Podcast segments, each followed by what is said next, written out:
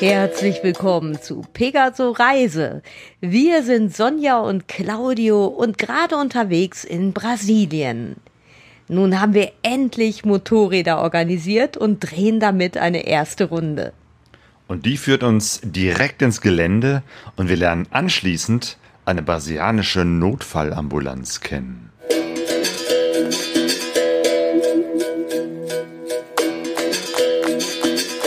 Pegaso Reise. Expeditionen mit den Ohren.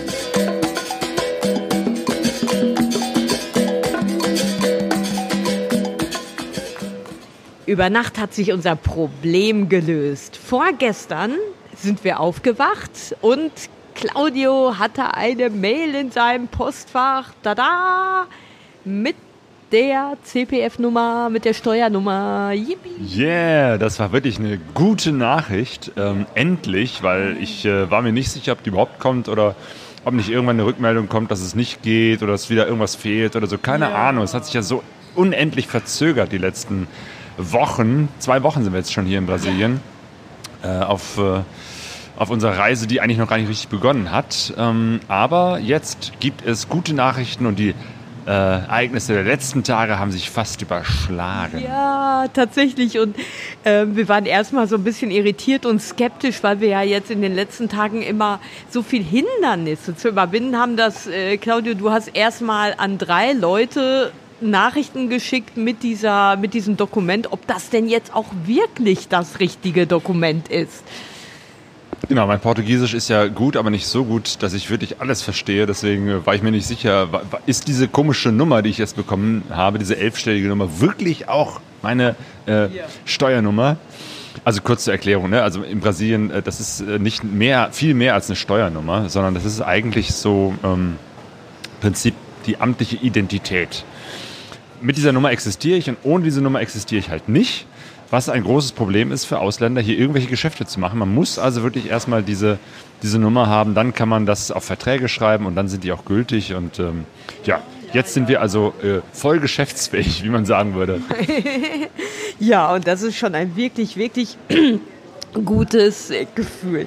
Ja, und gestern haben wir uns dann direkt daran gemacht, jetzt mal endlich hier in Curitiba loszuziehen und uns um Motorräder zu kümmern. Und dazu hat uns der Ronaldo abgeholt und mitgenommen zu einem echten Freak.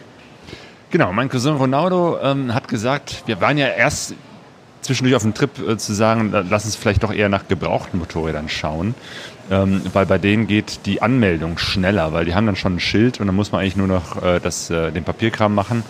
Und die Information war, dass es eben halt deutlich schneller geht, wenn man eben halt ein gebrauchtes Motorrad schon mit fertigem Schild kauft, genau, als ein neues. Genau, und dann also, sind wir halt auch rumgelaufen und haben bei gebraucht, war, äh, gebraucht waren, gebraucht Motorrad, Motor, nochmal.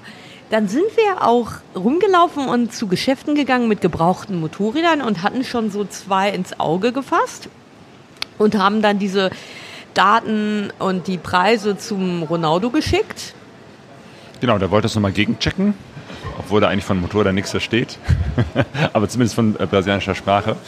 Ähm, aber der meinte, nee, Leute, das ist äh, vielleicht doch nicht so eine gute Idee gebraucht, weil man weiß ja nie, wie viel die Leute damit rumfahren. Wir äh, wollen ja nämlich zwei äh, typische brasilianische Motorräder kaufen. Äh, die kleinen Karren, die auch sonst hier die Motorboys, also die Leute, die hier professionell beruflich durch den Stadtverkehr fahren, alle möglichen Dinge ausliefern. Und die ähm, gehen nicht gerade sehr vorsichtig mit ihren Motorrädern um, um das mal so zu sagen. Also die fahren ja oft sehr riskant und drehen Motor auf und bremsen, bla bla bla. Naja, und dann hat der Ronaldo gesagt, ich kenne da einen. Und zwar einen Verwandten von seiner Frau. Der äh, hat ein Motor eine Motorradwerkstatt und das ist der Gaspar. Und da sind wir dann hingefahren. Und Gaspar, das, das war wirklich klasse, den zu treffen und in seine Werkstatt äh, zu gehen. Ein, äh, wie alt ist er? 72 Jahre alt, ne? echt ein älterer Herr. Ähm, und der Laden von denen oder diese Werkstatt ist wirklich ein Schrauberparadies. Also mehrere Hallen und Räume voll mit alten Motorrädern, Einzelteilen, aber auch zusammengebastelten äh, Mopeds. Also ganz vorne steht zum Beispiel eine Harley Davidson, die umgebaut worden ist für so ein, wie nennt man dieses Rennen nochmal auf Sand? Ähm, ja, auf jeden Fall verschiedene Motocross, Sand, ja, ja, genau, diese Sandrenngeschichten. Ähm, dann für Motocross-Maschinen verschiedene und der Gaspar ist selber ganz aktiv äh, in der Offroad-Trial-Motocross-Szene ähm, und hat da diverse Preise schon gewonnen die da auch überall rumstanden und hier Fotos von ihm in voller Action irgendwie auf dem Motorrad. Und ja, das war schon echt toll, weil das war für mich wie so ein Jackpot-Treffer, weil wir haben ja in den letzten Tagen so das Gefühl gehabt, okay, wir haben Kontakt zu deinen Verwandten, das ist auch alles ganz schön, aber in der, die Begegnungen ähm, sind ja wie... Äh, die Heike Kaitinis gesagt hat, das Salz in der Reisesuppe. Und gestern hatte ich zum ersten Mal wieder so ein Reisemomentgefühl in der Begegnung von diesem Gaspar, weil der einfach so ein Unikat ist, ne? Und so ein Mensch, der so sofort los erzählt von seinen Geschichten und sagt, hier, guck mal, das Motorrad, da habe ich das und das mitgemacht oder hier, guck dir mal das, was ich da und da gemacht habe und äh, genau, Flat Track, das war das Wort, was ich gerade suchte. Der, der fährt halt auch Flat Track Rennen. Also das sind diese äh, ja, umgebauten Maschinen ohne Bremsen und echt ganz wilde Sachen, was der macht. Ähm, Genau, und hat, hat uns eben halt von seinen Geschichten erzählt und er hat auch richtig verstanden, was wir vorhaben und ja. was wir brauchen. Und das, das finde ich halt wichtig, ähm, weil es nützt ja nichts, wenn uns Leute Tipps geben.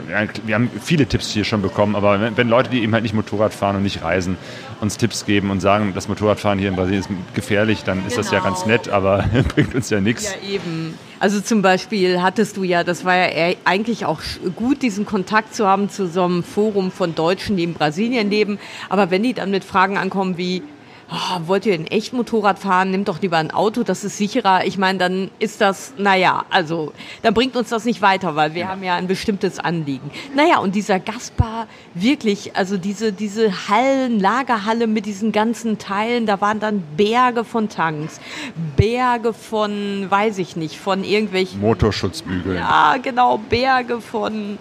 Äh, Koffern und, und, und. Also herrlich. Und der der Gaspar, der wird auch die Motorräder. Ach so, haben wir das schon gesagt, dass wir jetzt Motorräder gefunden haben? Genau, also Gaspar hat äh, uns geraten, äh, neue Motorräder zu kaufen. Hat gesagt, äh, ne, ihr habt vor, lange Zeit zu fahren, äh, viel unterwegs zu sein. Und äh, dann ist es auf jeden Fall besser, euch neue zu kaufen. Hat uns dann auch direkt in Kontakt gegeben, beziehungsweise meinem Cousin Ronaldo zu einem Honda-Händler, den er kennt, eine Händlerin ähm, von so einem großen Laden und äh, hat mit der Dame schon telefoniert und hat gesagt, hier sind zwei Gringos, die brauchen zwei Motorräder. und äh, genau, dann sind wir eben halt zu diesem äh, Honda-Laden gefahren und äh, ja, haben uns dann äh, nochmal zwei Motorräder rausgesucht. Das sind genau die Modelle, die wir schon äh, vorher ins Auge gefasst haben. Eine ja. Honda CG äh, 160 und eine Honda Bros 160, also zweimal derselbe Motor, einmal in einer tieferen Straßenmaschine für dich, Sanja, und einmal in einer etwas höheren Enduro-Version für mich. Ähm, und ja, jetzt, wo wir diese CPF-Nummer haben, können wir die auch sofort kaufen. Ja, und ähm, eigentlich haben wir das dann auch nicht eigentlich, wir haben das dann wir haben das dann auch direkt klar gemacht, also diesen ganzen Papierkram gemacht mit Ronaldo immer an unserer Seite, also den Kauf und die, was ja da zugehört, die Anmeldung der Fahrzeuge. Ach ja, genau, das haben wir eben halt vorher abgecheckt, dass es auch schnell geht. Ne? Weil normalerweise dauert dieser ganze Prozess, wenn man das im Laden macht, eine Woche. Ähm, und der Gaspar hat eben halt mit der, der, der Chefin da gesprochen und die hat dann gesagt, okay, wir kriegen das in zwei oder drei Tagen hin. Und ich denke mal, zwei, drei Tage, die Zeit haben wir auf jeden Fall noch zu warten. Und von daher ist es vielleicht ganz gut, dass wir jetzt mit neuen Motorrädern starten. Und dann ging das los mit den ganzen Papierkram. Genau, und ihr wart dann, glaube ich, auch bei einem Notar oder bei einem Büro, das halt die Dokumente äh, also zum Beispiel deine, ähm, was war das, Steuernummer und so alles beglaubigt hat. Genau, oder? wo man die Ausweise zeigt, wo eben halt amtlich beglaubigt wird, dass ich wirklich der Claudio Kniepek bin und dass äh, das hier meine Adresse ist und das ist mein deutscher Pass und ne, ich kaufe jetzt ein Motorrad, äh, beziehungsweise zwei, die laufen jetzt über meinen Namen und werden dann ähm, da und da angemeldet. Und genau, also der ganze Prozess ist jetzt sozusagen äh, äh, gestartet, ganz amtlich. Und dann, als wir schon fast fertig waren, kam dann noch mal so eine große Adrenalinaufregung beim Bezahlen. Ach, stimmt, ja, genau. Ne? Irgendwann muss man ja auch die, die Mopeds bezahlen. Leider. Und ja, ich, ich hatte ja schon vorher äh, Befürchtungen, äh, wie klappt das im Ausland mit Bezahlen? Also, dass es direkt nicht mit der Karte, mit der EC-Karte nicht funktioniert hat, habe ich schon fast erwartet, trotzdem natürlich ausprobiert. Ähm, meine, ähm, wie heißt es, Kreditkarte hat eh einen Rahmen, der, der, der, wo das eben halt nicht drin wäre. Wir haben jetzt ungefähr äh, um die 7000 Euro bezahlt. Ähm, das ging auch nicht. Dann also bin ich ins, habe ich das versucht mit meiner äh, Banking-App auf dem Handy. Das ging auch nicht. Fehlermeldung. Dann habe ich mich an einen Laptop gesetzt und gesagt, okay, ich habe ja Online-Banking ähm, eben halt online. Und das braucht ja dann eine Bestätigung über die Handy Secure App und das ging auch nicht. so und irgendwann, irgendwann merkte ich irgendwie, ich kriege hier mein Geld nicht bewegt. Genau, und die Mitarbeiterin meinte dann, äh, oder der Ronaldo, weiß ich nicht mehr, und irgendwie meinte Ronaldo dann so, das könnte daran liegen, dass wir ja äh, brasilianische äh, SIM-Karten haben und es damit dann irgendwie nicht möglich ist, diesen, äh, diesen Vorgang zu tätigen. Genau, wir können mit unseren Deut brasilianischen SIM-Karten noch nicht mal in Deutschland anrufen, weil da war natürlich der nächste Schritt, dass ich gesagt habe, ich rufe jetzt bei meiner Bank an und erzähle denen das und die sollen mir mal jetzt weiterhelfen. Auch das ging nicht. Wir können mit unseren Karten nicht ins Ausland telefonieren.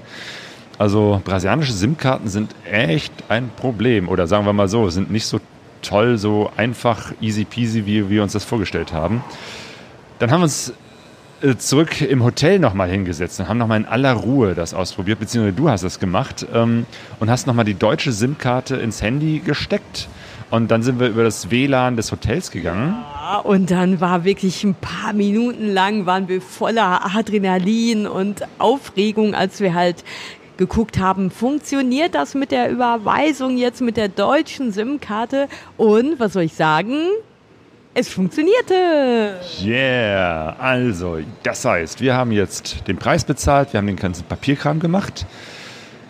Jetzt müssen wir eigentlich nur noch warten, bis die Motorradschilder fertig sind. Genau, und dann wollen wir diese Mopeds halt zu diesem Gastbar bringen, der dann eben die so ein bisschen umrüstet. Genau, es müssen ja noch äh, Kofferträger dran, ähm, Handy, genau, Handschützer, äh, Handyaufladekabel, GPS-Geräte. Das machen die in der Honda-Werkstatt nicht. Die sind da interessanterweise sehr, sehr irgendwie bei allen möglichen Ideen, die wir hatten hier, ähm, sagten die immer, ja, aber dann, genau, wie ist denn das mit der, nee, dann verfällt die Garantie, wenn man da irgendwas macht. Und so, okay, nee, komm. Und wir so, äh. wir, wir, bringen die jetzt einfach zum Gastbar und der wird dann das äh, machen, was, was nötig ist. Der hat die Werkstatt. Und die Ahnung. Genau. Ja. Und äh, ja, jetzt äh, sieht plötzlich die ganze Reiseperspektive deutlich positiver aus.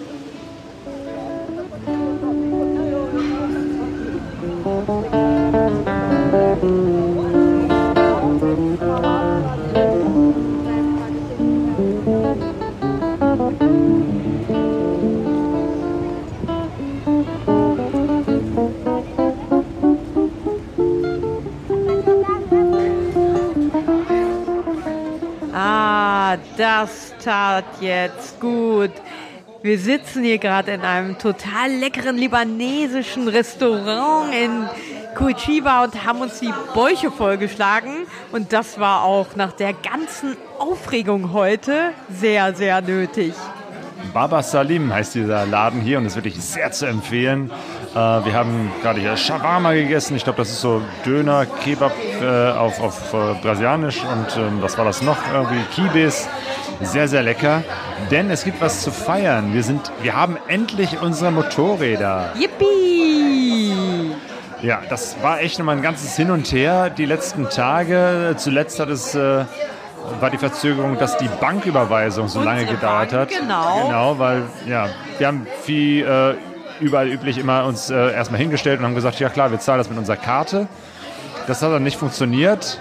Dann habe ich versucht, das äh, mit Online, genau, auf meinem Online-Banking-App auf meinem Handy zu machen. Das hat nicht funktioniert. Dann Online-Banking ähm, auf dem Rechner hat nicht funktioniert. Ja, und irgendwann ähm, sind wir darauf gekommen, oder nein, hat uns, äh, glaube ich, der Ronaldo darauf gebracht, dass ja unsere SIM-Karten, die brasilianischen, ähm, dass das mit denen eventuell nicht geht, dass das das Problem sein könnte. Genau, die Sicherheitssysteme ähm, am Handy sind eben halt so, dass sie auch nur funktionieren, wenn auch das Original, äh, die original deutsche SIM-Karte drin ist. Das haben wir dann zwischendurch gemacht und dann hat es auch funktioniert.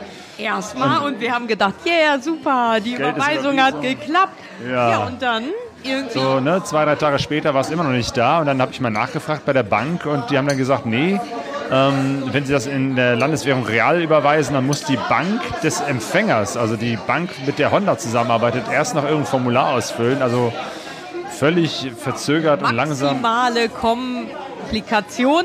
Ja, und dann ähm, dauert das fünf Tage oder wie auch immer und wir dachten schon so, oh nee, jetzt äh, geht das Naja. wieder, wieder so eine Bürokratie, Bürokratierunde. Die ja, äh, Deutschen haben sich gesagt, was die Brasilianer können hier mit Verzögern und Bürokratie können wir auch. Richtig. Naja, letztendlich ähm, sind wir dann einfach auf die Idee gekommen, wir äh, nutzen doch wieder unsere ganz normalen äh, EC-Karten, lassen das, ähm, wir, wie sagt man da, das, das, das Limit hochsetzen Ja, und konnten dann endlich damit mit unseren beiden Karten zusammen äh, die Motorräder bezahlen. aber ich fand, das war mal wieder ein Paradebeispiel für so Angestellten-Denken äh, in solchen Institutionen wie Banken, weil wir sind quasi auf diese Idee gekommen. Der Mitarbeiter, der Claudio eh ein paar Stunden vorher gesagt hatte, nee, das dauert fünf Tage und so, der hätte ja auch mal sagen können, Mensch, dann erhöhen wir doch das Limit von euren EC-Karten und dann ist alles kein Problem. Aber nein, ähm, wir mussten selber drauf kommen, sind wir auch und dann hat's geklappt. Ja, und dann, das war erst gestern, ne? Genau, am Donnerstag. Am Donnerstag? Genau, am Donnerstag konnte ich dann, äh, konnten wir dann zusammen endlich die Motorräder bezahlen. Und die ganzen Papierkram war soweit vorbereitet, aber ne, es mussten eben halt noch die Placas, also sprich die äh, offiziellen Kennzeichen gemacht werden. Und da sagte der Mitarbeiter, das wird wahrscheinlich erst am Montag fertig sein. Sodass wir uns dann überlegt haben, Mensch, was machen wir denn jetzt am Wochenende weiterhin in Curitiba bleiben? Wir sind schon so lange hier, dann machen wir einen Ausflug. Ja, nach Villa Velha, einem sehr tollen Naturpark, ungefähr 100 Kilometer von Curitiba entfernt. Ähm, es soll wunderschön sein, so ein äh, großer Park mit so Steinformationen. Und äh, ja, da haben wir gedacht, Mensch, da nutzen wir doch die Zeit und fahren dahin. Genau, hatten schon überlegt, mit dem Bus zu fahren, Hotel zu buchen, so. Und dann hieß es, ähm, ach, ihr könnt eure Motorräder doch abholen, die sind schon fertig. Und dann sind wir mittags, haben uns nochmal mit Ronaldo getroffen, sind äh, zum Honda-Händler gegangen und tatsächlich, die beiden Mopeds waren fertig, die Schilder waren fertig und wir konnten also damit losfahren. So ein bisschen war das wie so ein, also es war mir richtig so ein bisschen unangenehm, so ein bisschen war das wie so ein äh, VIP.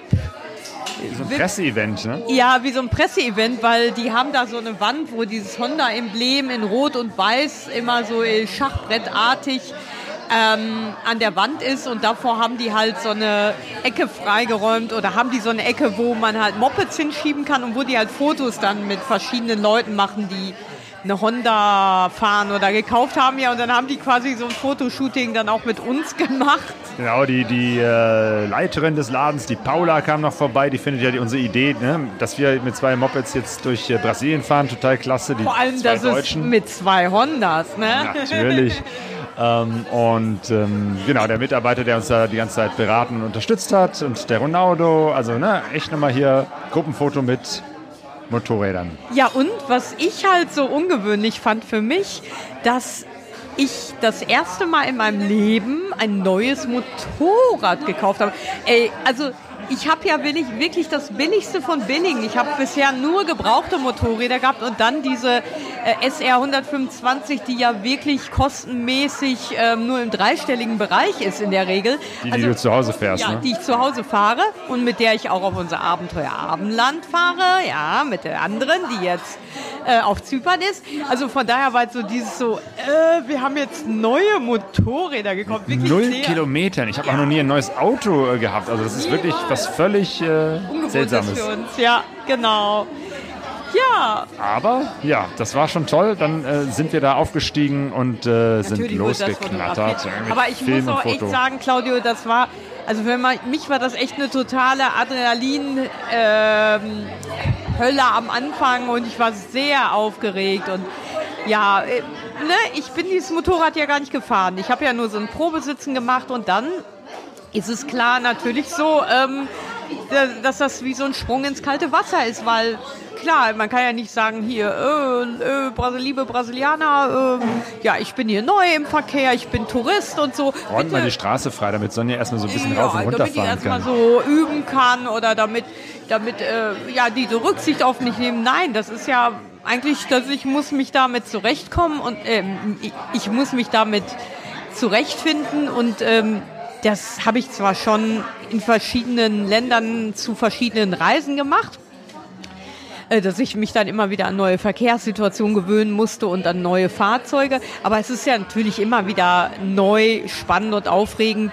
Und mit diesem Moped einfach, das ist ja auch ein paar Zentimeter höher als meine liebe SR und für mich macht das schon eine Menge. Also es ist, glaube ich, irgendwie sechs Zentimeter oder so und das ist schon, das hat schon so an so manchen, bei manchem Halten schon so ein bisschen Schweißtropfen auf meine Stirn gebracht, weil ich ähm, jetzt so ein bisschen wirklich balancieren muss mit dem Körper rechts, links, dass ich auch wirklich dann äh, mit dem, äh, wie nennt man das, Zehenspitzen oder mit dem Zehenballen, Fußballen dann auf den Boden komme und ähm, wir, wir, wir waren jetzt eigentlich, eigentlich hatten wir, wie gesagt, vor, äh, in diesen Naturpark zu fahren. Aber dann war es 16 Uhr und dann wollten wir noch in diese Gegend von Curitiba, wo diese ganzen Geschäfte sind, äh, in denen man so äh, ähm, Ersatzteile oder Zubehörteile kaufen kann. Genau, denn wir müssen ja die Motorräder noch äh, zu Reisemopeds umbauen. Wir haben noch gar nicht gesagt, was für Mo- Motorräder das sind, ja, ne? natürlich, Ja, meine Güte. ganz wichtige Sache. Also, ich habe eine Honda Fan. Ist das richtig? Ja, also man würde vielleicht im Englischen Fan sagen, F-A-N, aber hier in Nochmal, Brasilien sagt man Fan. Also, ich habe eine Honda Fan. Also F-A-N wie Fan. 150 Kubik. 60. Oh, ich habe die sogar kleiner gemacht. 160 Kubik, also richtig sage und schreibe 35 Kubik mehr als meine SR 125. Yeah. Yeah. Genau, und ich fahre äh, fast dasselbe Modell. Es gibt die nämlich auch als Enduro und die Ja. nennt sich dann Bros, Honda Bros. Bros 160 und mit der äh, bin ich unterwegs. Und das Schöne ist, diese beiden Motorräder sind Flex-Motoren. Ähm, die können äh, nämlich Benzin und ähm, Alkohol tanken, Ja. Ethanol. Weil ja hier in äh, Brasilien viele Autos mit Bioethanol fahren, ähm, ist das einfach hier was ganz Gebräuchliches. Ja, das, das äh, wollen wir mal austesten, wie das so funktioniert mit dem Ethanol. Also wir haben heute schon mal die Tanks voll gemacht mit Ethanol und wollen äh, damit jetzt erstmal weiterfahren. Und ja, die müssen ausgerüstet werden. Das heißt, wir, wir brauchen noch so Gepäckträgerteile hinten, ähm, was gerade für dein relativ kleines Motorrad unüblich ist hier in Ja. Brasilien. Das heißt, es muss noch bestellt werden. Wir wollen noch Handschützer dran bauen. Wir müssen noch unsere äh, GPS-Halter, äh, also die haben wir schon dran geschraubt, aber die müssen ja noch verschraubt werden mit dem Strom an die Batterie eingeklemmt werden. Wir brauchen noch, äh, wie heißt es so, Aufladekabel hier fürs Handy, USB-Kabel. Ja. Und äh, deswegen können wir noch so richtig losfahren, noch nicht. Äh, das lassen wir nächste Woche noch machen. Wir haben die Sachen schon bestellt. Aber jetzt am Wochenende, da wollen wir auf jeden Fall aufbrechen und morgen am Samstag dann tatsächlich wie geplant nach Villa Velha fahren. Genau, aber wir hatten einfach gemerkt, ähm, das dauert alles so lange und wir hatten und wir wollten jetzt nicht am ersten Fahrtag gleich übers Knie brechen, einen bestimmten Ort zu erreichen, womöglich dann noch hektisch im Dunkeln zu fahren oder in der Dämmerung. Und dann haben wir einfach gesagt, komm, wir fahren noch mal wieder zurück zum Hotel. Die haben wirklich große Augen gemacht und gesagt, Hä? warum sind die denn jetzt wieder da? Haben jetzt noch für eine Nacht hier gebucht.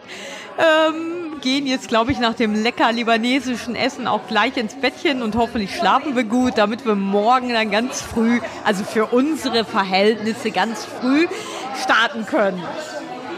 Raus aus, ja, raus aus der Großstadt. Also ich glaube, das ging dir auch so, ne, Claudio? Erst waren wir ja in dieser, in diesem Riesenmoloch Sao Paulo und ähm, Curitiba war jetzt schon ein angenehmes Downgrade im Sinne von klar Großstadt, aber deutlich ruhiger, angenehmer, entspannter und trotzdem zieht es uns jetzt, glaube ich, beide raus in die Natur, oder? Auf jeden Fall. Mal wieder ins Grüne fahren. Da freue ich mich auch drauf.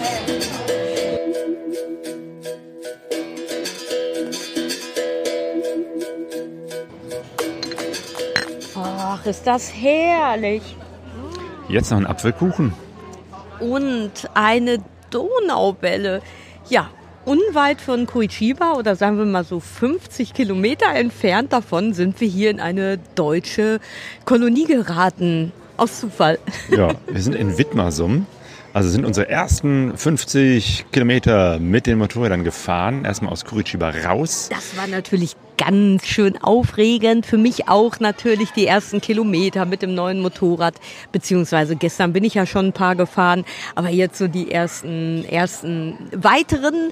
Und äh, Gott sei Dank muss ich sagen, ich bin echt froh, dass wir nicht von Sao Paulo aus losgefahren sind. Ich glaube, da wäre der Verkehr noch mal um einiges heftiger gewesen und es hätte viel, viel länger, länger gedauert, aus der Großstadt rauszukommen als hier, ne? Ja, also ne, Curitiba ist zwar auch eine Großstadt, aber, Aber so wie Köln. äh, und es ist Samstag, also von daher auch etwas gechillter. Ja. Somit konnten wir dann äh, erstmal gut rausrollen, haben erstmal eine Autobahn genommen oder so eine größere Straße, um erstmal Kilometer zu machen und erstmal rauszukommen. Jetzt sind wir draußen äh, und ja, sind abgefahren äh, erstmal nur an so einer Raststätte und sahen dann da, dass hier in der Nähe tatsächlich dieser Ort Wittmersum ist, mit einem Café und sitzen jetzt in so einem Biergarten wo lauter Schirmchen sind mit Bänkchen darunter, wo man äh, Kaffee und Kuchen essen kann. Ja, und wirklich so typische deutsche Sachen wie Schwarzwälder Kirschtorte, Apfelkuchen oder eben auch die besagten Donauwellen. Also die waren wirklich gut.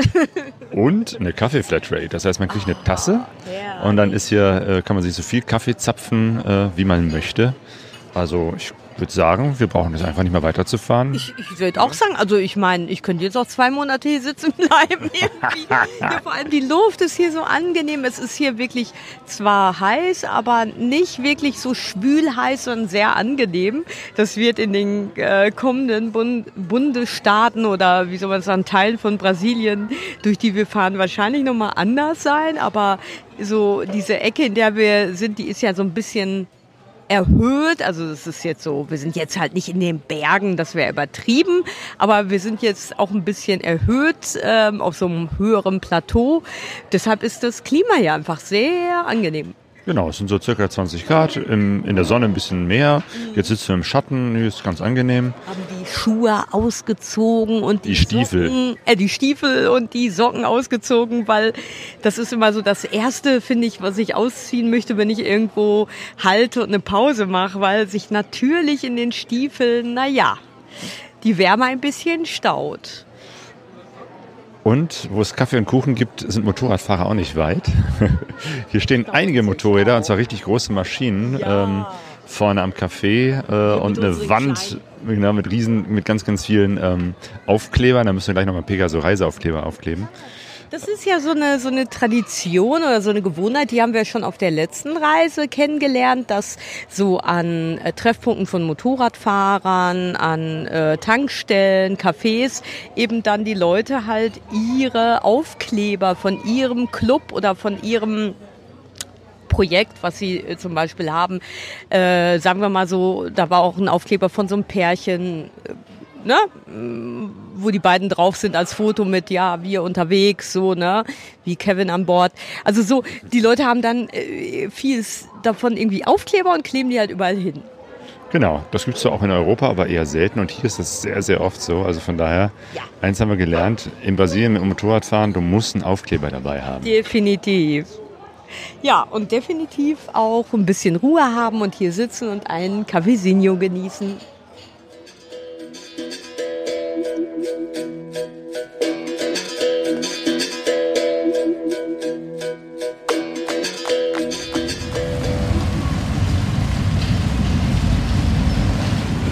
sind wieder zurück in Curitiba und die letzten vier Tage sind äh, doch anders als äh, gedacht äh, abgelaufen. Ähm, und wir haben tatsächlich schon unsere ersten Offroad-Erfahrungen mit den Motorrädern gemacht. Ja, und zwar haben wir in Ponta Grossa ja unser Lager aufgeschlagen in einem Hotel und wollten eigentlich zu diesem Parky Villa Velia, zu diesem kleinen Naturpark, in dem ja so tolle Steinformationen äh, sind. Und dann haben wir aber auf dem Hinweg schon mal da Halt gemacht. Also auf dem Hinweg zum Hotel in Ponta Grossa haben wir schon mal bei dem Parki haben wir schon mal bei diesem Park angehalten und uns erkundigt. Und dabei hat sich herausgestellt, naja, dass das eigentlich so eine Geschichte gar nicht in unserem Sinne ist. Ne? Ja, das ist so, ne? man kann ja nicht mit Motorrädern reinfahren, man muss auf den Parkplatz und da holt einen dann der Bus ab und der karrt einen dann herum zu den verschiedenen Punkten und dann steigt man aus, darf Fotos machen, kann wieder einsteigen und wird weitergefahren. Also mit ganz vielen anderen Touristen. Ja, ja. Und da haben wir gesagt, Mensch, also wir mögen das ja lieber so individuell irgendwo zu sein und selber zu entscheiden, wie lange bleiben wir an diesem Punkt und was Ne, und machen wir dafür Fotos und so. Und von daher haben wir uns dann dagegen entschieden. Aber das war gar nicht schlimm, weil so diese Umgebung von Ponta Grossa insgesamt wirklich sehr schön ist, dass wir da auch ähm, andere Erfahrungen machen konnten. Da gibt es nämlich noch einen anderen, viel größeren äh, Nationalpark, der eben halt nicht jetzt so ein, so ein, so ein äh, Touri-Attraktion ist im Sinne von, dass man da Eintritt zahlt, sondern das ist einfach offen ähm, so eine Art ja, Waldpark, wo man einfach so durchfahren kann, weil da einfach Straßen durchführen. Ja, so kleine Straßen, ne? Und ähm, ja, und am ersten Tag sind wir einfach so ein bisschen drauf losgefahren, kannten uns ja nicht so aus und mit unserer Navigation ist das so, wir haben, ähm, vielleicht können wir das so in dem Zusammenhang mal sagen, also wir haben ein Navi-Gerät, da ist natürlich eine Karte drauf äh, von der Gegend. Und genau, also wir haben ein Garmin mhm. und da ist eben halt auch eine, eine Garmin-Karte von Brasilien drauf. Ja, allerdings ist es jetzt so ein paar Mal so passiert, dass diese Karte halt nicht so genau ist oder dass, wenn es darum ging, so äh, Orte zu finden in einer Stadt oder kleinere, oder kleinere Orte, dass das Navi die gar nicht dann kannte, zum Beispiel Restaurants oder Hotels. Ähm, also für die grobe Orientierung gut, aber so für, für den Nahbereich leider nicht so gut. Ähm, ja, und dann, das andere ist, dann haben wir immer noch auf dem Handy Google, Google Maps. Ähm, da können wir natürlich auch immer zwischendurch noch drauf gucken. Ja. Und dann haben wir uns eben halt so eine kleine Straße, die so mitten durch diesen Park führte, gesucht. Mhm. Und sind die da einfach lang gefahren und es war wunderschön. So eine super gut asphaltierte, geschlängelte Straße mitten durch den Wald. Mitten durch den, ja, Urwald, weiß ich nicht, ob das passt, aber durch den ja, durch so einen tropisch anmutenden Wald. Ich glaube schon, dass es Urwald ja, ist, ja. Und es war echt göttlich, weil es flatterten ständig äh, Schmetterling, Schmetterlinge in den unterschiedlichsten Farben und so. Ich konnte mich fast gar nicht aufs Fahren konzentrieren. Immer so, oh, guck mal, der da, blau und gelb fluoreszieren und die weißen da und die gelb-schwarzen da. Also herrlich. Und einmal ist sogar ein Leguan äh, vor uns von der Straße gekrabbelt. Also die Natur ist da schon sehr nah und ähm, manchmal auch zu nah, wie wir gemerkt haben. Claudio hat sich ja schon irgendwie was war das, schon ein paar Tage vor mir, eine ganze Menge von Mückenstichen geholt und hat die eine Woche lang mit sich rumgetragen und ach, furchtbar. Du hattest nur einen, ja. aber der hat es in sich. Also der ja, hat genau. dann äh, noch, noch eine, eine, Folge gehabt. Ja, echt. Ähm, aber erstmal so diese Straße, ne? Genau. so durch den Wald und so ein bisschen raus und wieder rein und da ist auch irgendwie kaum was los. Also da gibt es mal hin und wieder mal irgendwie einen kleinen Laden an der Straße ja. oder irgendwie eine kleine Versender, also so, weiß ich nicht, was ein Bauernhof ist oder noch kleiner, einfach ein Haus, wo Menschen leben und wo so ein bisschen, weiß ich nicht, ein paar Tiere haben oder die so ein bisschen Landwirtschaft machen.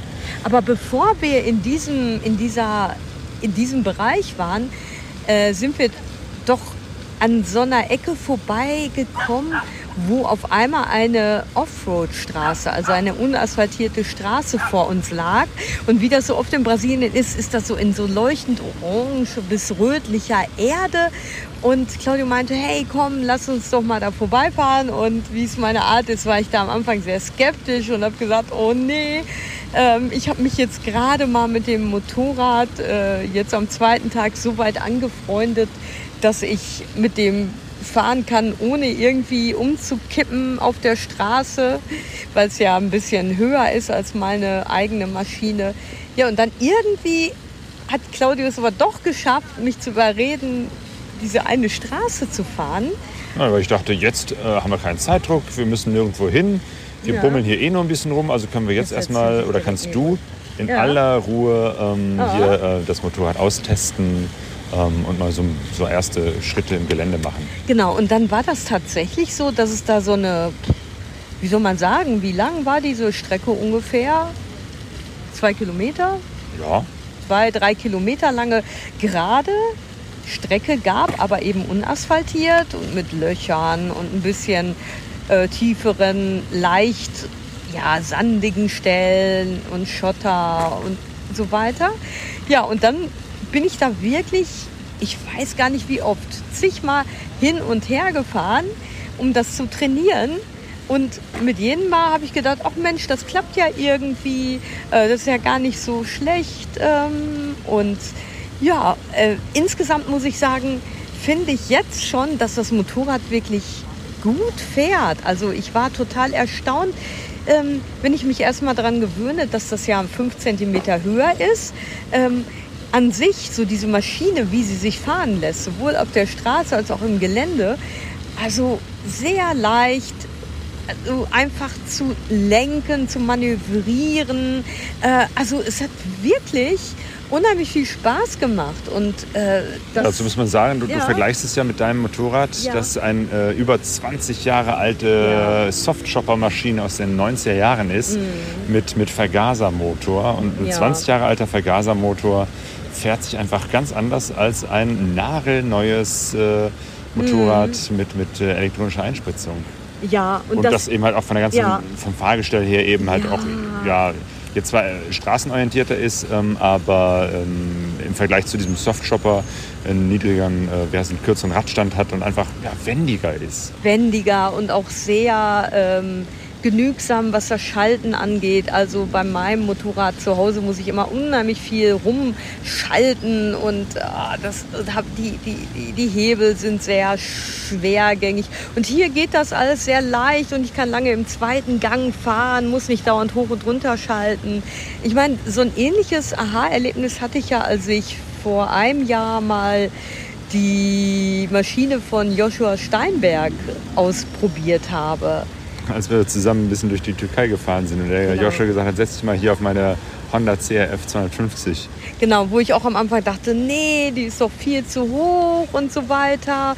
Und abgesehen davon, wenn man mal diese Angst überwunden hat und gemerkt hat, okay, ich kann auch ein bisschen höheres Motorrad fahren, dann war da für mich jetzt und auch damals so das Erlebnis, äh, irgendwie fährt sich das viel leichter und ich habe komischerweise äh, viel weniger Angst in den Kurven, weil mit meiner SR ist das wirklich so, dass ich oft bei so Strecken, die so kleine Landstraßen mit Kurven mit sich führen, dass ich da sehr unsicher bin. Und jetzt in diesem fremden Land mit einem neuen Motorrad und Gegenden, die ich nicht kenne und dem Verkehr, habe ich mich jetzt sicherer gefühlt als auf meiner SR. Das ist schon erstaunlich, ja. Aber um wieder den Bogen zu schlagen, zu unserer Reise. Also wir, wir, wir sind so ein bisschen durch diese asphaltierte Straße gefahren äh, und haben, ich habe meine ersten Offroad-Erfahrungen gemacht. Auf der unasphaltierten Straße. Auf unas wir sind so ein bisschen auf unasphaltierten Straßen gefahren. Ich habe meine ersten Offroad-Erfahrungen gemacht in Brasilien.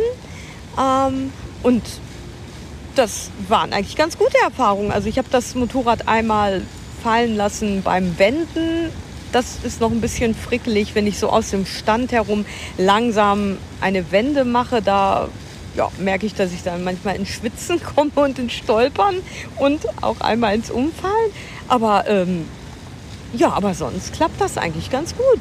Und auf dem Sitz rutsche ich immer so hin und her, dass immer ein Fuß äh, oben ist, äh, oben, unten auf der Erde ist. Ähm, das klappt eigentlich auch ganz gut. Ja, aber jetzt erzähl doch mal, Claudio, wie für dich das Fahren auf deiner Maschine ist. Ja, sehr, sehr locker. Ich äh, bin ja eher größere Maschinen ähm, gewohnt, also von daher fährt sich diese Maschine, ähm, die Honda Boss 160, wirklich total locker leicht. Ähm, ne, mit der Höhe habe ich überhaupt kein Problem, weil ich so lange Beine habe. Ähm, und ja, dieser Motor ist halt auch, wie du schon sagst, super äh, gutmütig. Also es ist Aber, egal, mhm. in welchem Gang man ist, der fährt eigentlich immer, da kann man eigentlich gar nichts falsch machen. Das ist sehr easy peasy, locker leicht und im Gelände habe ich natürlich irgendwie da Ja. jetzt äh, gar keine Schwierigkeiten, weil ich jederzeit mit den Füßen unten ankomme. Die Maschine viel leichter ist, die ist ja knapp, weiß ich nicht, knapp über 100 Kilo wiegt die ja. Also von Ja. daher, äh, also gar kein Vergleich zur Teneré, die ich sonst fahre. Also ja, super, super bequem. Und jetzt haben wir auch nicht viel Gepäck dabei, weil wir noch nicht unser Gepäcksystem haben, haben wir uns jetzt, weil wir gesagt haben, wir fahren jetzt übers Wochenende mal kurz raus, einfach nur zwei Taschen hinten auf den Gepäck, äh, nee, auf den, wie heißt es, Sozius geschnallt. Ähm, und von daher war das echt ähm, sehr, sehr leicht. So dass wir gesagt haben, am nächsten Tag, ähm, genau, wir hatten die Gegend ein bisschen erkundet, sind ein bisschen rumgefahren und haben dann am nächsten Tag gesagt, jetzt Am ähm, Sonntag? am Sonntag, genau, wollten wir eigentlich wieder zurück nach Curitiba fahren. Lass uns doch mal über Land so ein bisschen fahren, ne? Weil wir haben gedacht, Mensch, ist doch schade, wenn wir jetzt da auf dieser vielbefahrenen Autobahn fahren. Ja, und dann fing das Abenteuer an, weil Claudio hatte auf Google Maps so eine Nebenstraße gesehen und ja, die fing auch erstmal wieder schön durch den Wald äh, asphaltiert an und irgendwann, ja, ging dann der Asphalt über in eine unasphaltierte Straße. Und da war so eine Lanchonette, also so ein kleiner Imbiss. Da haben wir dann gehalten und haben ein Mittagessen zu uns genommen. Ach, das war wieder herrlich, ne? Jo, also Essen, äh, Mittagessen ist echt so eine äh, tolle Sache hier in Brasilien. Es Ja. gibt so die Kultur ähm, des äh, Buffets. Das heißt, standardmäßig kriegst du eigentlich überall immer ein Buffet. Ähm, da ist immer eine Feijoada, also dieser Bohneneintopf mit Reis äh, dabei. Ähm, dann gibt es eben halt Nudeln, dann gibt es Faroffa. Fleisch. Ähm, Fleisch, äh, Wurst äh, und je, je nachdem wie gut das Restaurant ist, natürlich dann noch mehr, weiß ich nicht, noch Lasagne oder keine Ahnung, alle möglichen Sachen, also teilweise bis zu 12, 13 verschiedene Töpfe, aus denen du dir was nehmen kannst. Das war jetzt so eine ganz kleine Langschonette, äh, aber die, ne, wir haben gefragt, können wir hier was essen? Und die sagten, ja, ja, wir haben hier auch Almoso, also haben Mittagessen. Und da war völlig Ja. klar, das wird wieder äh, Feijoada sein, also wieder äh, Bohneneintopf mit Reis. Und das äh, haben wir dann da auch gegessen da. Und das war super lecker. Also egal, ob du echt in, im, im Fünf-Sterne-Restaurant bist oder im, im, Ja. in der einfachen Bude an der Straße, also die Feijoada geht immer. Es geht immer. Und gehen, apropos gehen, Claudio hat dann den jungen Mann an der Kasse gefragt, ähm, hör mal, hier fängt jetzt die Offroad-Straße an. Wie ist die denn so? Ja, genau, weil das war jetzt eine Verbindungsstraße. Wir haben auf der Karte gesehen, äh, zwischen der einen Landesstraße, also PR für Paraná, das ist halt nicht Bundesstraße so vom, äh, sondern eben halt Landstraße, könnte man sagen. Ja. Und wir waren auf der einen Landstraße und jetzt auf, auf einer Abkürzung zu einer anderen Landstraße und dachten, okay, diese andere Landstraße, die führt uns dann wieder zurück nach Curitiba. Und die Verbindung, okay, haben sehen wir jetzt, fängt es gerade an, Offroad zu werden. Hab dann gefragt, wie, in welchem Zustand ist denn diese Straße? Und er sagte, ja, ja, hier ist die schlecht, äh, aber ungefähr bis zur Hälfte, da ist eine Brücke, sieben Kilometer. Und ab da, die restlichen sieben Kilometer, äh, sind dann wieder besser. Es war auch Offroad, aber nicht so kaputt. Naja, und da ist ja auch immer die Sache, wenn man jemand Einheimische fragt, ist die Straße gut oder schlecht, bekommt man ja immer dem, je nachdem, ja, wie die das selber einschätzen, durch ihre, ihre Erfahrung, äh, ganz andere Antworten und muss erstmal gucken, wie ordnet man das ein. Ne? Weil wenn da jemand jeden Tag fährt und vielleicht mit dem Auto sagt er, ja gut, kein Problem. Ne? Und wir als äh, Gringos da äh, mit den Mopeds, als, ja, kommen da vielleicht überhaupt nicht klar. Aber sieben Kilometer schlechte Straße, haben wir gesagt. Ne? Wir, Ja, wir sind noch das gut probieren wir aus. unterwegs. Wir haben noch genug Zeit bis Curitiba. Das sind ungefähr 100 Kilometer. Das äh, schaffen wir locker jetzt mal sieben Kilometer ein bisschen langsamer Offroad zu fahren. Also dachten wir, Ja. fahren wir mal. Ne? Und tatsächlich, die äh, war auch stellenweise richtig kaputt. Ja. Äh, und Autos hatten da größere Schwierigkeiten durchzukommen, weil überall Löcher waren äh, im Gelände. Ähm, aber es ist halt wirklich auch eine Straße, die normal benutzt wird. Also wir Also, reden jetzt ja, nicht von irgendwelchen genau. Feldwegen, die mal äh, vor 20 Jahren angelegt wurden, sondern von ganz normalen Straßen. Da wohnen Menschen, da fahren Busse entlang, da sind so Bushaltestellen, da fahren auch normale Leute mit dem Auto entlang. Das ist schon echt nochmal eine andere Nummer hier. Ja, aber trotzdem ist es halt ähm, so, dass die Straßen hauptsächlich aus Lehm bestehen. Das ist ja Lehm. Und dann ist es eben so, je nachdem, ähm, manchmal, manchmal gibt es so Abschnitte, die sind so ein bisschen leicht, wie soll man sagen, sandig oder wie soll man das nennen? Ja. Puderig. Und dann gibt es so eher Passagen, wo halt sehr viel Geröll ist oder Schotter ist, weil die natürlich ähm, die Brasilianer dann natürlich so ein bisschen Steine auf den Straßen gekippt haben, damit äh, man da besser rüberfahren kann. Genau, gerade wenn es so steil berghoch oder bergab geht, ähm, ne, dann ist natürlich Lehm und Sand nicht so gut. Und dann Mhm. packen die da ganz grobe Steine drauf. So. Dann hält das zwar alles besser, ist natürlich mit dem Motorrad nicht so angenehm, da durchzufahren. Ja, und es gab jetzt so gerade so am Anfang so eine Situation, also ich habe unheimlich geschwitzt, voller, war voller Adrenalin, weil dann war ja so nach kurzer Zeit da so ein Abhang runter und mit losen, großen Schottersteinen. Und für mich ist das wirklich so ähnlich wie mit Sand dann so ein Angstgegner und wo ich echt ins Schwitzen gekommen bin und wo ich teilweise dann da oben am Hang stehe und Claudio ist unten und sagt, ja komm schon, alles geht und kein Problem. Und ich stehe da oben wie so ein Esel, der nicht, der nicht vorwärts will und nein, ich fahre da nicht runter, das geht nicht, das geht nicht, das geht nicht, das geht niemals, das geht nicht. Ich werde total beide Beine verlieren und so. Ja, und äh, ja, aber Claudio hat mich da durchgelotst wie so eine Entenmutter und das hat dann auch letztendlich geklappt. Also ich, ähm, wenn erstmal dieser Hebel so fällt mit, ja, pass auf, dass du immer mit der, äh, wenn überhaupt, mit der Rückbremse bremst oder dass du Genau. sehr, sehr sanft fährst, also im zweiten Gang und nicht viel hoch und runter schaltest, nicht viel hektische Bewegung machst.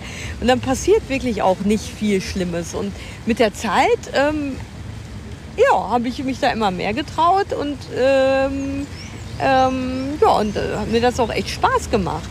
Als ob wir nicht schon vor Ja. vielen, vielen Jahren Offroad durch Sumatra gefahren wären. Ja, aber das sind ja immer so punktuelle Erfahrungen, die ja, schon lange stimmt. Zurückliegen. Übung, ne? Genau. Und also das eine war, war so beim Wenden, dass ich hingefahren bin. Und das zweite Mal, genau, da waren wir nämlich, da wollten wir zu so einem Wasserfall fahren, auch in der Nähe. Und da kam auf einmal so eine, in so einer Senke, so eine sehr sandige Passage. Und da bin ich auch in Strudeln geraten und ähm, hingefallen. Aber da war ich halt sehr langsam. Das war wahrscheinlich das Problem. Ich war zu langsam, hatte Angst, habe dann wahrscheinlich intuitiv mit der Vorderradbremse gebremst, so, oh, Gefahr, bremsen. Ähm, ja, und bin dann hingefallen. Aber da das Sand war und ich nicht sehr schnell war, war das dann auch nicht schlimm. Ja, ich, Sand ist aber auch immer schwierig. Ist ja so Ja, eine Königsdisziplin des. Motorradfahrens. Also, das hat mich teilweise schon diese Ecke an, an Namibia erinnert, wenn es Ja. eben halt zu sandig ist. Ja, und dann- Aber wir sind trotzdem sehr gut durchgekommen. Genau, und dann waren wir unterwegs. Wir haben diese Brücke passiert nach sieben Kilometern. Dann äh, sind wir weitergefahren und weitergefahren. Und irgendwann dachten wir so, hä, Moment mal, irgendwann muss doch mal diese, diese, diese, die wieder diese Asphaltstraße kommen. Genau, die äh, Straße des Bundeslandes äh, oder Landstraße, die PR90. Ähm, ne, weil es waren jetzt schon weit über 20 Kilometer. Und dann habe ich nochmal geguckt auf Google Maps und stellte fest, oh, wir sind schon längst auf dieser PR90. Wir sind auf dieser Landesstraße. Genau, also diese Und die, und die ist Straße. eben auch äh, nur Schotter und Ja, Sand und so. ja. Und das war jetzt so eine Geschichte, wo wir gesagt haben, boah, ähm, äh, ne, da, da hatten wir locker, weiß ich nicht, 60, 70 Kilometer noch vor uns, äh, um wiederum auf eine andere Landstraße zu kommen, die dann wiederum nach Curitiba fahren würde. Genau, und da war schon 5 Uhr nachmittags. Wir wussten, okay, in zwei Stunden wird es dunkel. Und da waren auch echt nicht in der Nähe irgendwelche äh, Hotelinfrastrukturen oder ihr Gar nicht. Campingplätze, gar nichts. Und dann haben wir noch in der Ferne ein Donnern gehört und dachten so, boah, lass uns bitte, lass uns bitte umkehren, Claudio. Lass uns wieder zurückfahren nach Ponta Grossa. Wir schaffen das heute nicht mehr nach Curitiba. Ja, und dann ne, wieder zurück, umgedreht, zurückgefahren und auf einmal, mir kam das so lang vor, diese Strecke. Die nahm irgendwie kein Ende und wieder bergauf, bergab, über Schotter. Ja, und dann kamen wir wirklich in so eine Ecke, da sah man an der Lehmstraße, oh, hier hat es jetzt wirklich eben geregnet, ein paar Kilometer weiter. Und ja, und dann waren auf einmal die Stellen, die wir vorher gefahren sind, diese lehmigen Stellen, tatsächlich auch teilweise nass und matschig. Und da war dann mein nächster Angstgegner, fahren durch Matsch. Aber ähm, irgendwie hat das trotzdem ganz gut geklappt, ne? Wir haben ja zwischendurch mal angehalten an so einer, also so einer Art Kiosk, wo Ja. man auch was trinken konnte, haben uns ein bisschen mit der Dame da unterhalten und die sagte, dass es hier ähm, in der Gegend eben halt auch dieses Phänomen der äh, Regen gibt, die sehr punktuell sind. Also Ja. ne, hier regnet es und, weiß ich nicht, 500 Meter weiter nicht. weil wir sind gar nicht im Regen gefahren. Nee. Ähm, und trotzdem hat es dann zwischendurch mal äh, in der Ecke, wo wir waren, geregnet. Und als wir zurückkamen, war alles nass. Und wir selber sind nicht im Regen gewesen. Also wirklich sehr punktuell. Äh, ein seltsames Phänomen. Aber ja, das ist der Klimawandel, der auch hier in Brasilien Ja. sehr deutlich ist. Ja. Mit punktuellen Regen. Und dann sind wir eben halt dann durch diese Stellen, durch den etwas matschigen Lehm gefahren. Wobei es ging noch. Also es ging, nur ich hatte halt so ein bisschen Schiss. Ich dachte so, boah, man weiß es ja nicht, ne? Stell dir vor, jetzt kommt hier äh, so ein Regenschauer runter und verwandelt diese Lehmpiste innerhalb von kurzer Zeit in so, so eine totale Matschhölle, wie ich das immer so aus Videos von anderen Reisen dann sehe, die dann so wirklich herschlittern und dann setzt sich das ja, und dann, dann setzt sich das Profil mit Matsch zu und irgendwann können die nicht mehr weiterfahren. Diese Horrorbilder hatte ich dann so im Kopf und dachte so, lass uns schnell wieder zurückfahren. Ja, sch schnell waren wir dann nicht. Also ähm, wir waren echt lang unterwegs. Es dämmerte und als es dann wirklich dunkel wurde, das ist so zwischen 6 und 7 Uhr, wird es ja auch schlagartig dunkel, haben wir gerade da die Ecke Ja. gefunden äh, oder sind wieder auf dem Asphalt äh, gelandet. Mhm. Was auch gut war, weil von dort aus war es ja immer noch äh, bestimmt über eine Stunde. Wir sind dann erst gegen 9 Uhr wirklich wieder in Ponta Grossa in der Mhm. tiefen Dunkelheit hier in der Stadt angekommen. Ähm, und sind dann wieder im Hotel eingecheckt. Jo, und dann am nächsten Tag ging es dann wieder über die große Straße zurück nach Curitiba, weil wir ja hier noch einiges zu tun hatten oder haben. Genau, weil ne, wir haben ja in, hier in Curitiba ähm, ein paar äh, Sachen für die Motorräder, das Zubehör, bestellt in einem Laden. Ähm, nämlich ein, wie heißt es? Ähm, Ja, so ein für die Seitentaschen so ein Gestell. Gepäcktaschenhalter für mein Halter. Motorrad. Für dein Motorrad äh, ist sowas was noch seltener, dass noch nicht mal das Geschäft das bestellen konnte. Das haben wir dann im Internet bestellt, beziehungsweise mein, mein Cousin hat das bestellt. Ähm, deswegen, wir mussten einfach warten auf ein paar Teile. So. Und dann, äh, deswegen waren wir halt am Wochenende weg und sind wieder zurück nach Curitiba gekommen, haben das meiste Zeug von unseren Klamotten einfach hier im Hotel gelassen. Äh, freundlicherweise haben die einfach unsere beiden Koffer äh, hier einfach irgendwo in der Rezeption untergestellt. Sind dann zurückgekommen und ja, jetzt, jetzt sind wir wieder hier in Curitiba. Ähm, haben, wann war das? Gestern Abend noch? Gestern Abend, ja, ja. genau. Wir sind gestern angekommen. Abends noch äh, die Motorräder. Äh, genau, erstmal bin ich losgefahren und habe die Sachen vom Laden abgeholt. Ähm, und habe dann die Motorräder, oder wir haben dann die Motorräder noch zum Gasbar gefahren, zur Werkstatt, damit der schon mal anfängt, die ersten Sachen da anzuschrauben. Ähm, haben heute Morgen noch äh, zwei Handprotektoren hinterhergeschickt. Und was noch fehlt, ist der, der äh, Gepäckträger für dein Motorrad, weil das mit dem Bestellen hat nicht so gut geklappt. Lieferzeit wäre erst bis Freitag, so lange wollen wir nicht warten. Ähm, jetzt haben wir noch mal, hat mein Cousin noch eine andere Adresse gefunden, die das innerhalb von 24 Stunden liefern. Die Bestellung ging gestern Abend raus. Mal gucken, ob das dann zumindest bis morgen da ist, weil langsam, langsam muss die Reise mal wirklich losgehen. Und äh, wir wollen nicht, nicht permanent wegen irgendwelchen Sachen, die noch verzögert sind, noch weiter warten. Deswegen hoffen wir mal, dass wir morgen, spätestens übermorgen, hier von Curitiba aus starten können.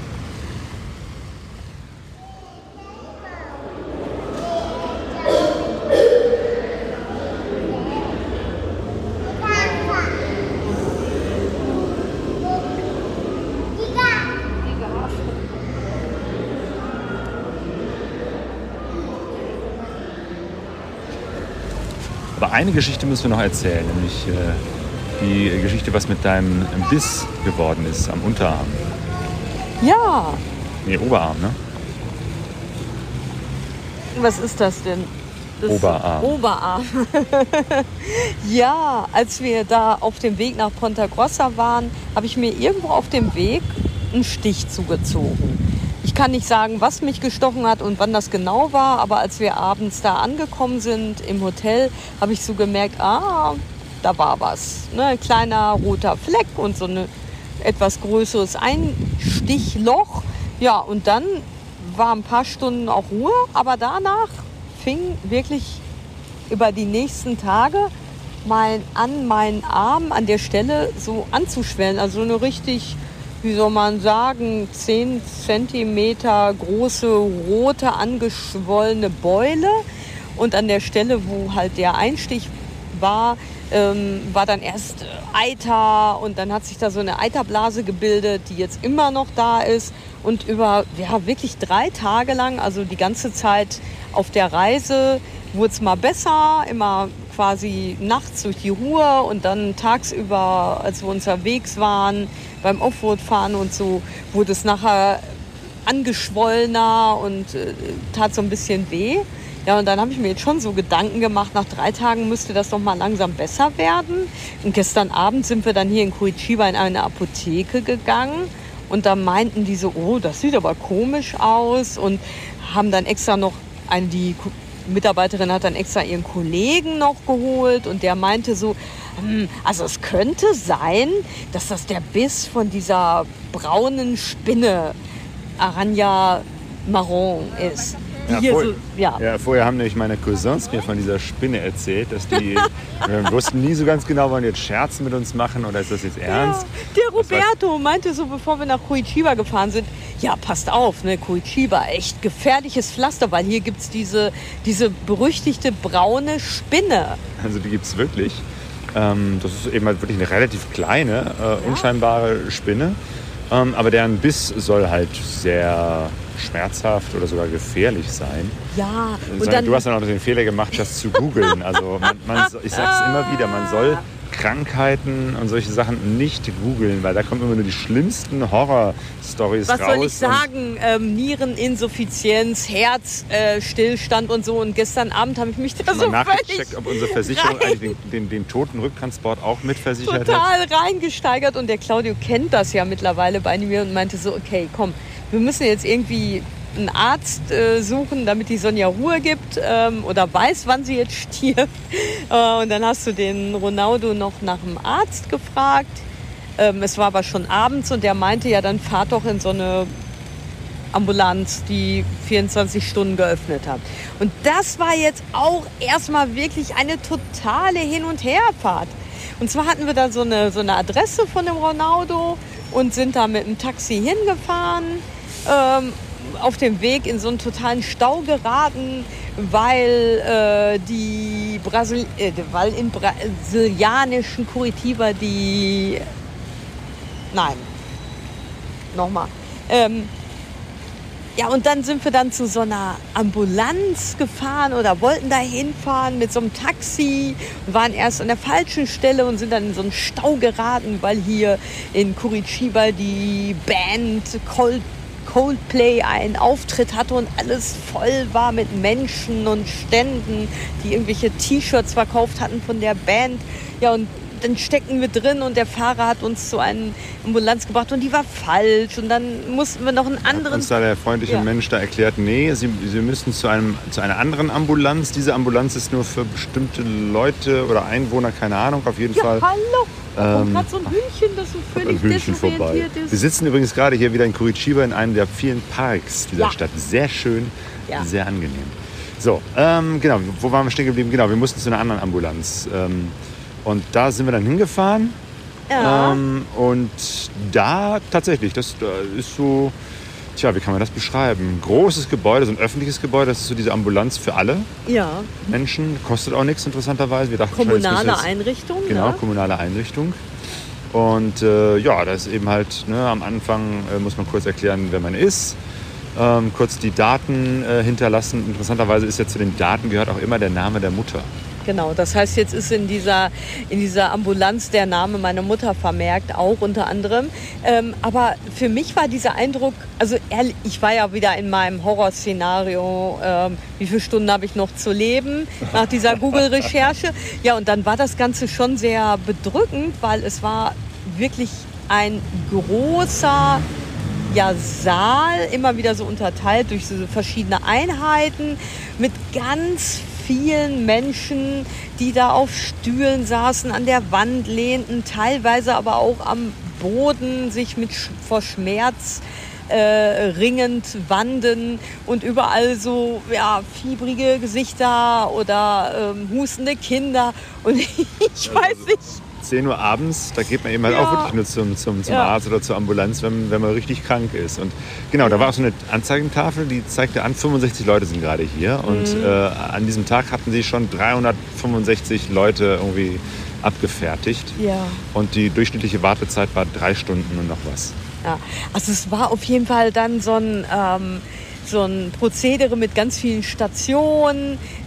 Erster Empfang, ne, dann habe ich so einen Zettel gekriegt oder so einen Aufkleber. Dann ging es zu einer anderen Stelle, wo, mein, äh, wo meine Temperatur gemessen wurde und wo ich sagen musste, was ich habe. Und dann wurden wir zu einem anderen Wartebereich gelotst, wo wirklich so eine Familie auch mit, mit Mutter und Tochter äh, auf einer Decke kampierten, wo man richtig merkte, okay, das dauert hier etwas länger und, und ja, alles mit so ein, ja, so eine richtig heruntergekommene Halle, wo auch, ja, wo man richtig gemerkt hat, hier wird nicht viel Geld rein investiert in eine gute Ausstattung oder so und ähm, Neonlicht und ach, man ja. hörte ständig irgendwie das Husten oder Klagen der Kinder, die da waren. Genau, brüllende Babys und ah, also genau, die, war, eine Neonröhre ja. äh, blitzte oder, oder äh, ja. flackerte immer so. Also es hatte schon echt eine ganz besondere Atmosphäre. Ja, es hatte schon ein bisschen einschüchternde Atmosphäre und ähm,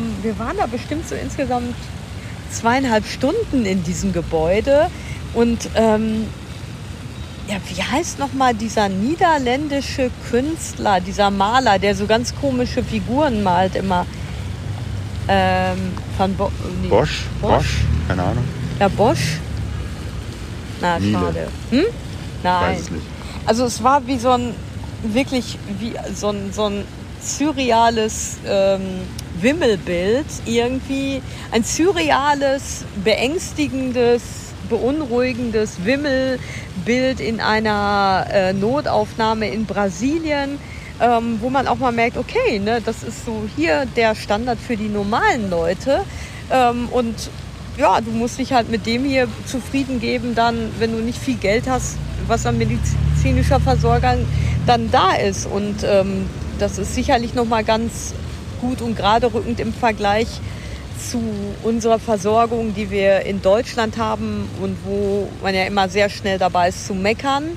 Ähm, aber ja, wir haben jetzt beides kennengelernt. Ich habe ja am Anfang, ich war jetzt schon bei zwei Ärzten hier oder bei zwei ärztlichen ähm, Stellen. Und das erste war ja der Zahnarzt von dem Roberto und seiner Familie. Und das war ja nun mal eine ganz andere Liga. Das war ein privater Zahnarzt und das war ja eine, ein, ein, ein, ja, eine Praxis vom Feinsten. Alles super teuer ausgestattet mit Klimatisation und hier in Wässerchen. Eine ganz normale Zahnarztpraxis in Deutschland sein. Ja, aber schon sehr edel. Ne? Und äh, diese Notaufnahme merkt, das ist jetzt fürs normale Volk.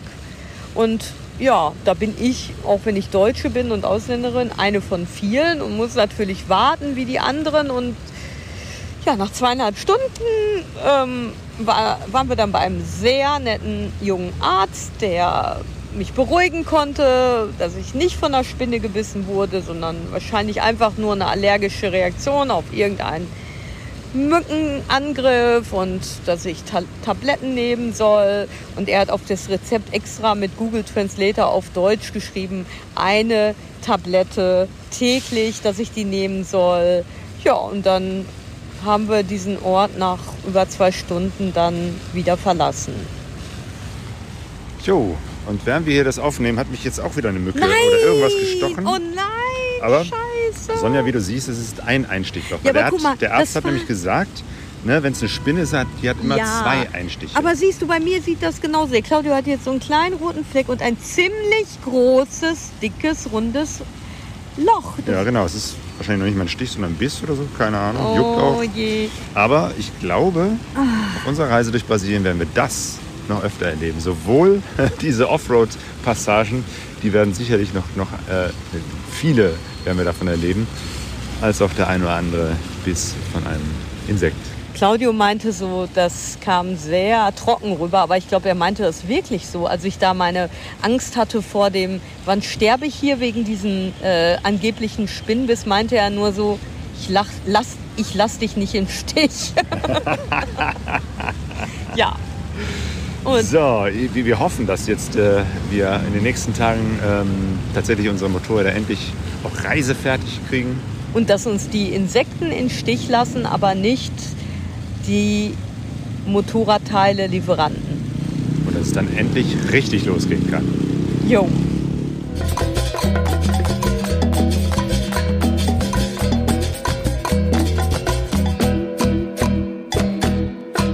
Pegasus Reise